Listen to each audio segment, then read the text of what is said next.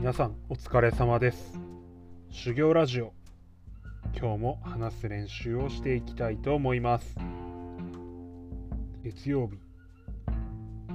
皆さんいかがお過ごしでしたでしょうか？私は割合忙しく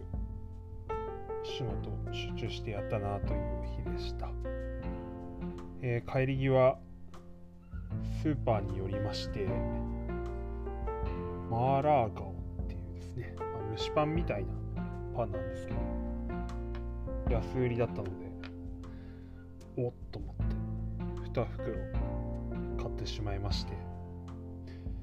その後、ま、鮮魚のコーナーに行ってですねまたなんか吸い込まれるようにですねタコ買っちゃいましたね。でまあ下の子がまだちょっとタコ酔いでないかもしれないということでちょっと蒸しエビも買ったくらいにしてですね。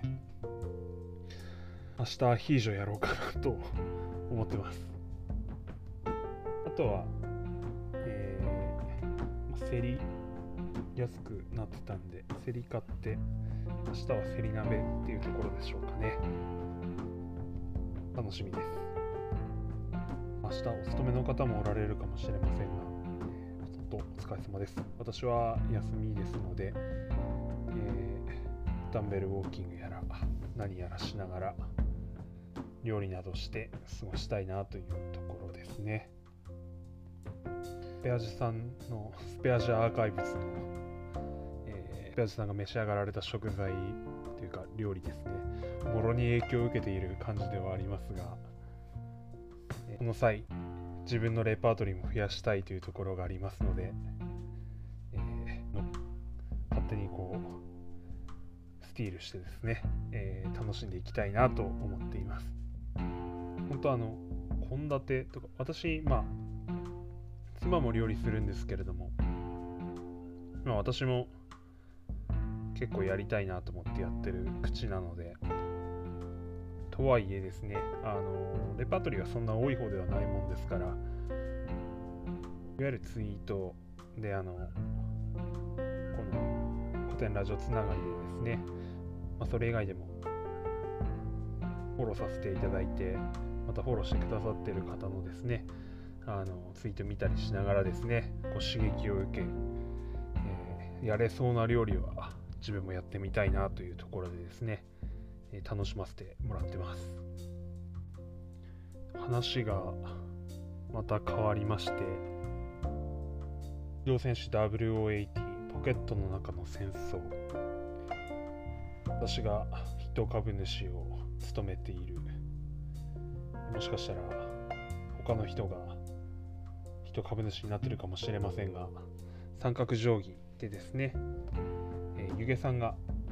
えー、メインパーソナリティメイン MC を務めたですね、えー、回のですね、えー、エピソード54ですね、えー、ぜひお聞きいただきたいなと思ってるんですけれどもこのポケットの中の戦争ガンダムのアニメであります OVA でありまして、え、YouTube でですねあの、後半全6話なんですけれども1話から3話までが先週配信されまして、えー、今週の土曜日にあ今週じゃないな。先週のすいません。先々週に1話から3話までが公開され先週土曜日に4話から6話までが公開されたという。全話見ましてですねよかった。というすいません陳腐な感想なんですけれども、見てよかったなってすごく思いました。やっぱりそれ正義か悪かで見るのはやっぱりなかなか良くないなというすごい当たり前の感想を言っててちょっと恥ずかしいんですけれども。それぞれ正義を背負ってですね戦うっていうところがうまく書かれていてというかそれ双方に自分が大事にしてる人がいた場合ですね。双方のことを思って動いてしまうというんでしょうか。そして、えー、一番の悲劇を目の当たりにするっていうんですかね。いやなかなかやっぱきついよなと思いながらげえなと思って見てましたね。結構重いような気もしつつうんなかなかやっぱり、えー、台風というよりは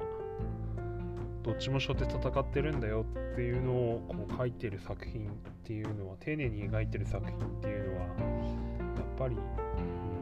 相応の年に見ておくべきなのかもしれないなっていうのを今回よく分かりましたね。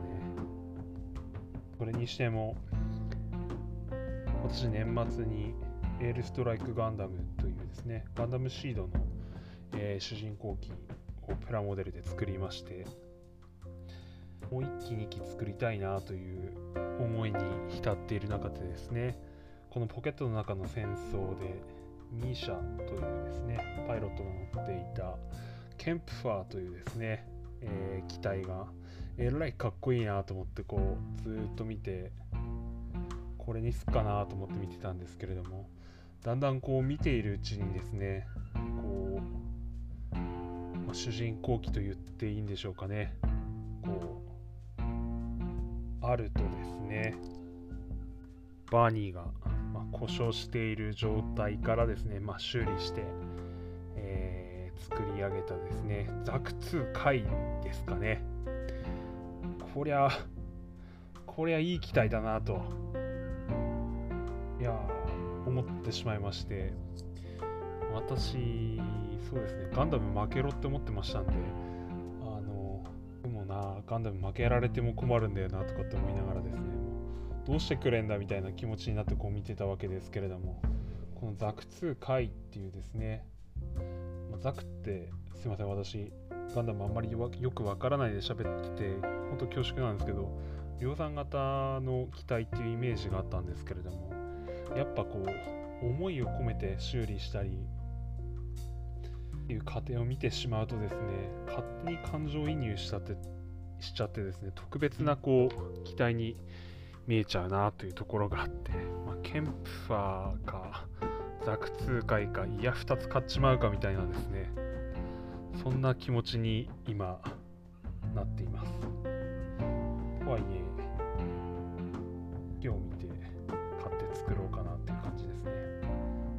ずれ今年中には必ず作りたいなと思ってます。小次郎さんもガンダム作られてるの？ガンダム今ザク作られてるんですかね？は Twitter で拝見して見てますのでこのプラモデルもぜひ皆さんやりましょうみたいな ちょっと呼びかけをしてみたいと思います。また話は変わりましてホームジムシリーズの話です。え購入後先週の金曜日はあの古典ラジオの、えー、オフ会に参加しましたのでちょっとやらなかったんですけれどもそれ以外の日は毎日せっせかせっせかトレーニングはしておりましてやっぱりあの一番今のところ効くなと思ってるのが narrow dips。っていう種目です。先日も説明させていただきましたけれども、まあ、平行棒に両手で掴んでですねこう体を支えてそこからこう肘を曲げてえ曲げて伸ばすという作業をですねしているわけなんですけれども、まあ、自分の体重がもろに両腕にかかりましてですねなかなかきついなと思いながらやっているんですが、まあ、5回1セットをけるとこまで繰り返していくっていう感じでやってるんですけれども、まあ、次男がですね、まあ、2歳なんですけどもう1回もう1回みたいな感じで言ってくるので、まあ、それに合わせてやってたら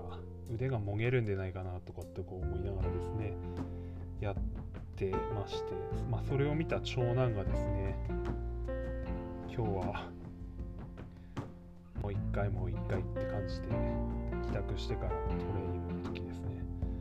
えー、まあ要求してくるわけなんですけれどもめっちゃ追い込まれましてこう腕プルプルになってですねちょっとご飯を持つ茶碗ですね。茶碗をちゃんと持つのもちょっと酔いでないという状況で。あちょっ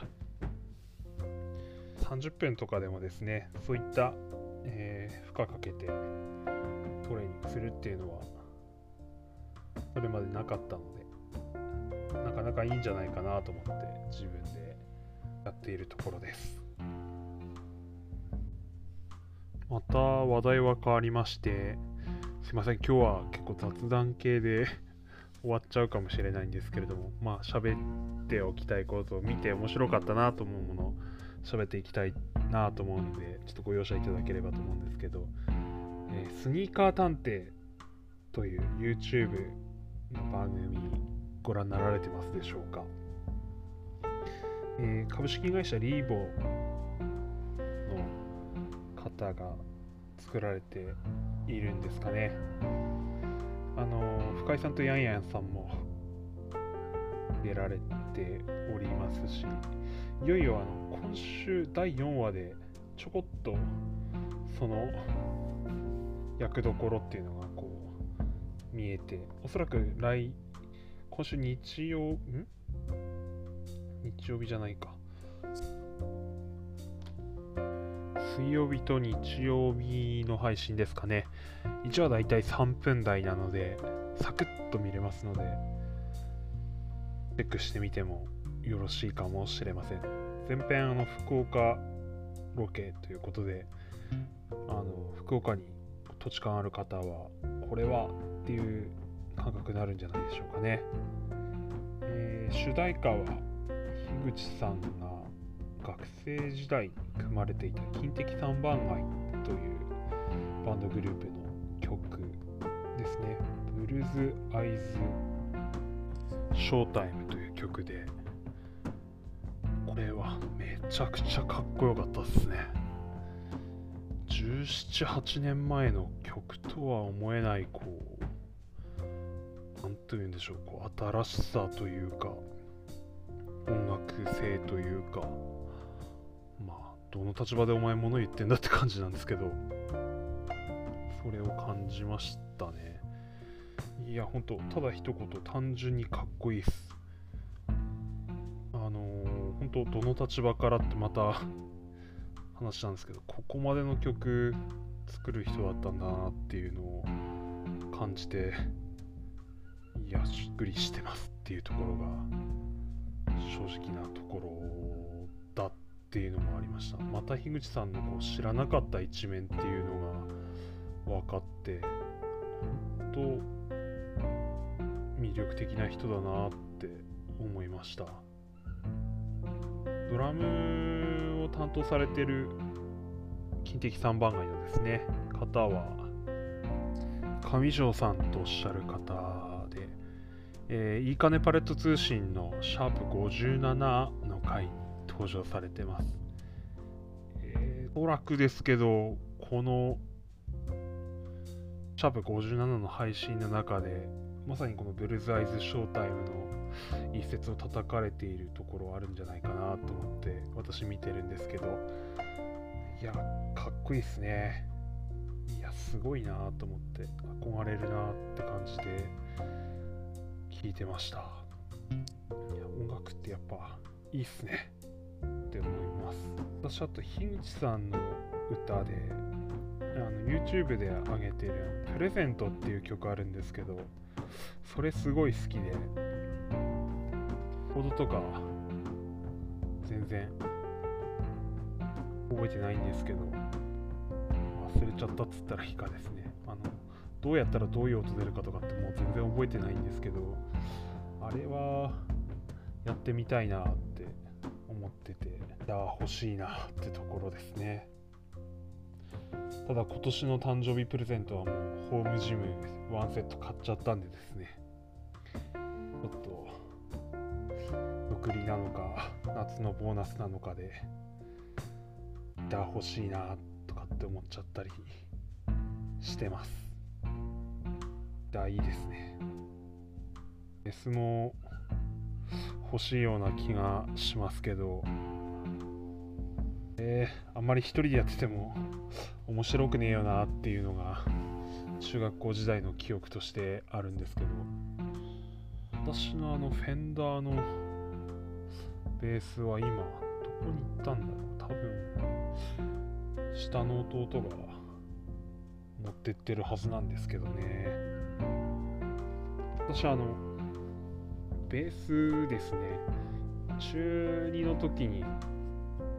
あのバンドやろうぜみたいな雑誌の裏についてるですね、まあ、安い感じの真っ赤なベース買ったんですよ。お年玉で。で買ったのいいんですけどやっぱり管理がちょっとあんまり良くなかった。ていうんですかね。引き終わったらまあ弦緩めればよかったんですけどそのままこう弦張ってたっていうのとあとはま湿気多いところに置いてたっていうのもあると思うんですけれども、まあ、管理良くなかったせいでネックがですねこう反っちゃってですねこれ良くねえなっていう状況になっちゃったもんでなんとかこう新しいの欲しいなと思って高校1年生の時ですねプールの監視員のバイトをしたんですね。あの自分の母校の中学校に行ってですねあの夏休み中ずっとプールの監視人をしてるっていう、まあ、それだけです。朝行ってなんか宿題しながらずっとこう過ごして飯食ってまた監視にして 帰るみたいなですね。あの、まあ、そんな1ヶ月を過ごしてて。まあの前回配信でも喋りましたけれども1学年80人とかしかいないので、まあ、監視人やっててもですねおユージさんや UG さんやってるみたいなあの感じでみんな来ててですね。あと私の友達とかもバイトやってるんだってみたいな感じでずっとこう遊びに来てですね。過ごしてたような 勝手においでてたような気さえするんですけど、まあ、そんな感じでやってなんか8万円くらいですねもらったんですよね。まあ高校1年生にしたら大金だなと思うんですけど私はその金をですねお金をですねこうムジークという地元の楽器屋に行ってですね全額突っ込んでですねこうフェンダーのジャズベースを買ったんですね。これくださいっつって。でこれ買ったんですよ。私高1で自分で一人で楽しむように買ってたんですけどあのー、弟がもうバンド盛りやってる時でですね勝手になくなるんですよ。で彼は中2か。中2にしてなんかこうその8万円くらいするフェンダーのジャズベースを使ってなんか、えー、彼はですね私のバンドのボーカルの弟とですね、えー、バンドを組んでましてそのボーカルの弟はですねあのエクリプスですよねグリプスって言ってもちょっと伝わるかあれですけど、お分かりの方はお分かりだと思うんですけれども、いわゆるルナシーの杉蔵モデルですよね。そのエクリプスを、彼はエクリプスを弾き、弟は私のフェンダーのジャズベースを弾きですね。結構かっこよかったんですよ。で、ある日帰ってきたらですね、私のフェンダーのジャズベースの表面にですね、ステッカーが貼ってあるんですよね。いや、まさかまさかのですね、ウェイクアップマザーファッカーってですね、おめえルナシーの J じゃねえかこれとかと思ってですね、台無しだよとかと思ってですね、こう、かなり私渋い感じのあの、ベース買ったんですけど、それにバッツリこうステッカー貼られてですね、何が、何がマザーファッカーだよとかと思いながらですね、ガーンっていう感じになって彼はその後私のベースを徐々に徐々に私物化していきで私も結局自分でバンドはやってないもんですからまあいいかなとかって思ってこうずっと容認してたらですねベースがステッカーまみれになっててですねおいっていう感じに彼のオリジナルベースみたいに変身していったというですね苦い思い出を今話しててすごい思い出しましたっていう話をして今日は終わろうかなと思います。兄弟って不思議ですね。みたいなうちも男2人兄弟子供いますけど将来そうなるんでしょうか。次男の方がかなり容量がいい気がしますがどうなんでしょうね。それぞれ仲良くやるのか。うん。っていうところですね。でもまあ楽しいもんだなとは思ってますけど。まあ苦々しい思いもしつつですね。または弟を追い出した話でもしますかね。